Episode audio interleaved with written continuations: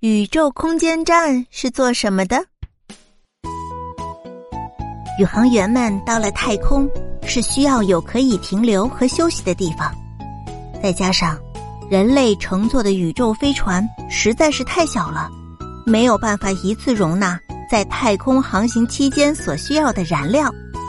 这时候就需要有一个地方可以为宇宙飞船补充燃料，并且能够为宇航员提供探测宇宙所需要的装备。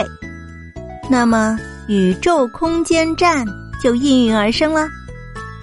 宇宙空间站可以在近地轨道长时间运行。那么，什么是近地轨道呢？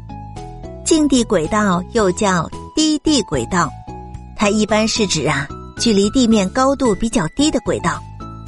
因为宇宙空间站比较大，所以在宇宙空间站里边可以有多名的宇航员。一起在里边生活和工作。宇航员在宇宙空间站停留的期间呢，他们有时候会利用零部件组装探测宇宙的探测器，有的时候呢又会一起进行科学实验。所以，我们可以把宇宙空间站想象成飘在太空里的巨大的宇宙飞船。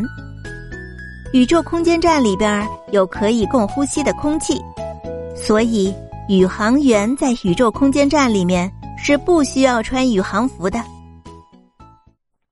知识小彩蛋：美国航天航空局与日本、加拿大、巴西、俄罗斯等国一起研制了国际空间站。国际空间站有两个足球场那么大呢。在地球上观测的话，空间站的亮度是排在金星和月球之后的。